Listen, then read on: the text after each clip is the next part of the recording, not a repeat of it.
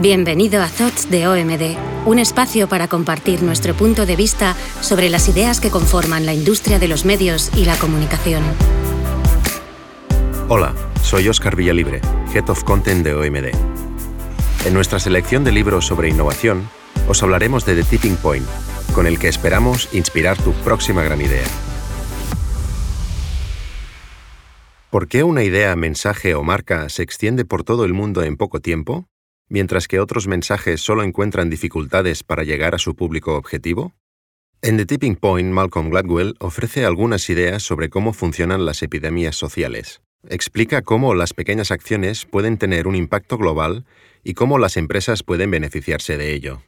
El autor plantea que el tipping point, o punto de inflexión, es ese momento mágico en el que una idea, tendencia o conducta social cruza un determinado umbral y se esparce como una epidemia.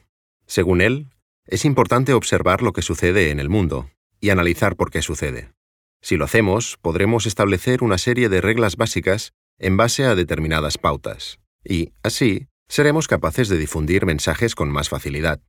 No se trata de una receta mágica cocinada en Hogwarts para conseguir el éxito, sino de ser conscientes del contexto necesario para poder cocinar un plato ganador. Pero, ¿qué necesita una idea para convertirse en una epidemia? ¿Cómo se puede conseguir que un mensaje pueda introducirse en la sociedad y crear un impacto en ella? En primer lugar, el mensaje debe ser contagioso y ha de ser enviado en el contexto correcto. Y para ser contagioso, el mensaje debe ser asimilado y aceptado por unos pocos, preferiblemente por aquellas personas con mayor influencia social. El autor plantea tres elementos clave que pueden ayudar al éxito y a conseguir un cambio en las empresas cuando quieren transmitir sus ideas. Estos elementos son la ley de unos pocos, el factor de lo pegajoso y el poder del contexto. Gracias a la combinación de tres elementos, una idea o proyecto se puede viralizar con una rapidez insospechada, generando un cambio significativo en una industria, sector o en grupos de la población.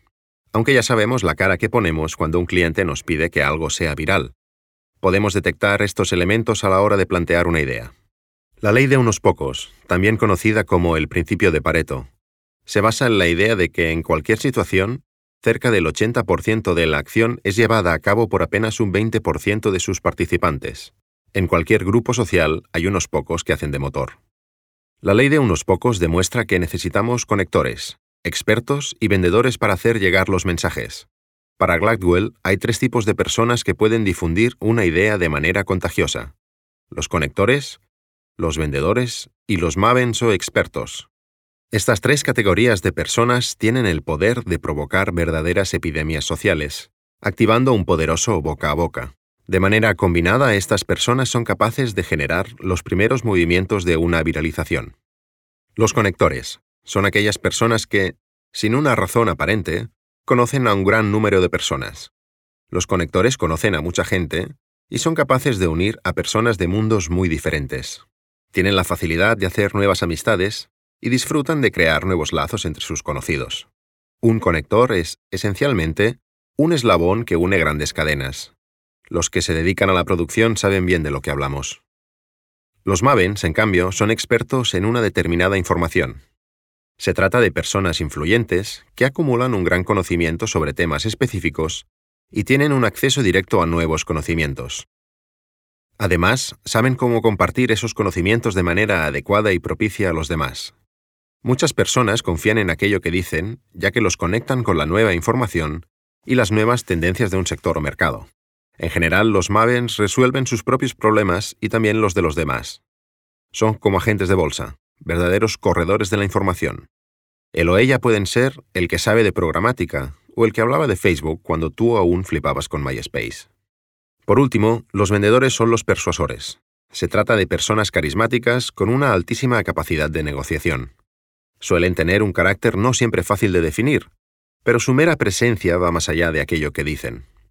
Su fuerza social es tal que los demás suelen siempre querer llegar a un acuerdo con ellos. Los vendedores saben cómo persuadir a otros desde el boca a boca, que sigue siendo la forma más importante de comunicación humana. Seguro que tienes a alguien del equipo comercial en tu cabeza ahora mismo.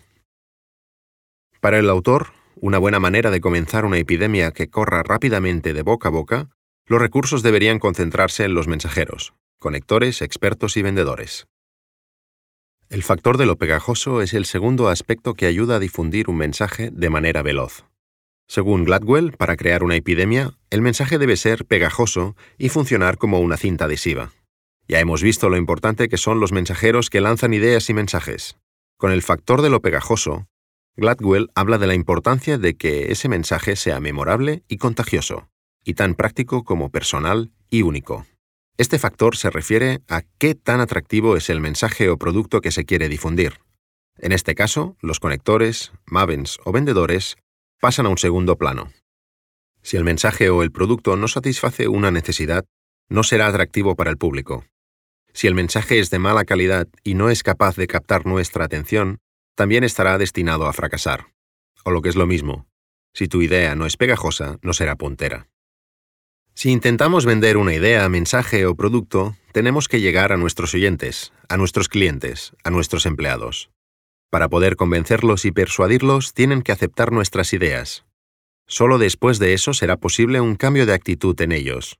Por eso cada año, en los festivales de publicidad, Vemos ideas ganando estatuillas cuando éstas emocionan y hacen sentir algo a la audiencia.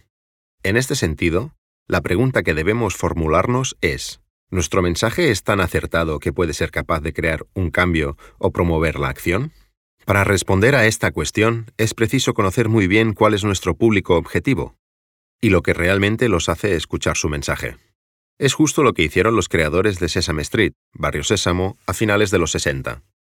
Comenzaron a hacer pilotos del programa y ver su reacción en los niños. Se dieron cuenta que los niños eran muy selectivos sobre a qué prestaban atención. Por ejemplo, detalles como si los juguetes estaban en el suelo o aspectos sobre el vestuario o el escenario. Observaron también que los niños son capaces de ver un programa cuando están estimulados y miran a otro lado cuando están aburridos. Los pequeños observan cuando comprenden algo y apartan la mirada cuando están confundidos. Esto dio pistas a la producción del programa para saber cómo acercarse a ellos. Porque, a diferencia de los adultos, los niños prestan atención a la televisión para aprender y comprender, no para entretenerse.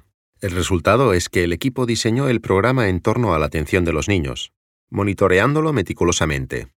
Esto les llevó a crear el formato en el que el programa todavía está hoy y que sigue vigente en nuestros días, humanos interactuando con criaturas de fantasía para educar. Curiosamente, el formato que habían planeado originalmente separaba las escenas humanas de aquellas protagonizadas por títeres. Si los creadores no se hubieran detenido a observar el comportamiento de la audiencia infantil y analizar qué mensajes les llegaban mejor, probablemente no hubieran acertado en su formato. El poder del contexto es el tercer aspecto que determina el éxito o el fracaso de una idea a la hora de llegar a la audiencia. El último componente para conseguir que un mensaje pueda ser viral es el contexto. Este bien puede potenciar un cambio o paralizarlo por completo. La sensibilidad de la audiencia a la hora de recibir un mensaje depende del momento y el lugar en el que ocurre. El comportamiento humano es sensible y está fuertemente influenciado por su entorno.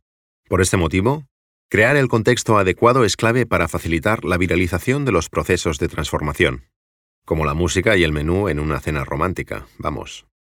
El autor apunta que las personas son increíblemente sensibles a los cambios de contexto. Pequeños detalles pueden desencadenar efectos importantes. Algo tan aparentemente insignificante como una pared con grafitis o una ventana rota pueden dar comienzo a una epidemia de delincuencia. El concepto de viralidad no se limita a Internet. Este fenómeno es anterior a la existencia de Internet. En 1984, Sharp lanzó el primer fax asequible y de uso doméstico contagiaron la idea de que era imprescindible tener uno en casa. El primer año vendieron 80.000 unidades. Lograron convertirse en un fenómeno de masas. En 1990, más de 5 millones de máquinas de fax de los hogares estadounidenses eran de Sharp.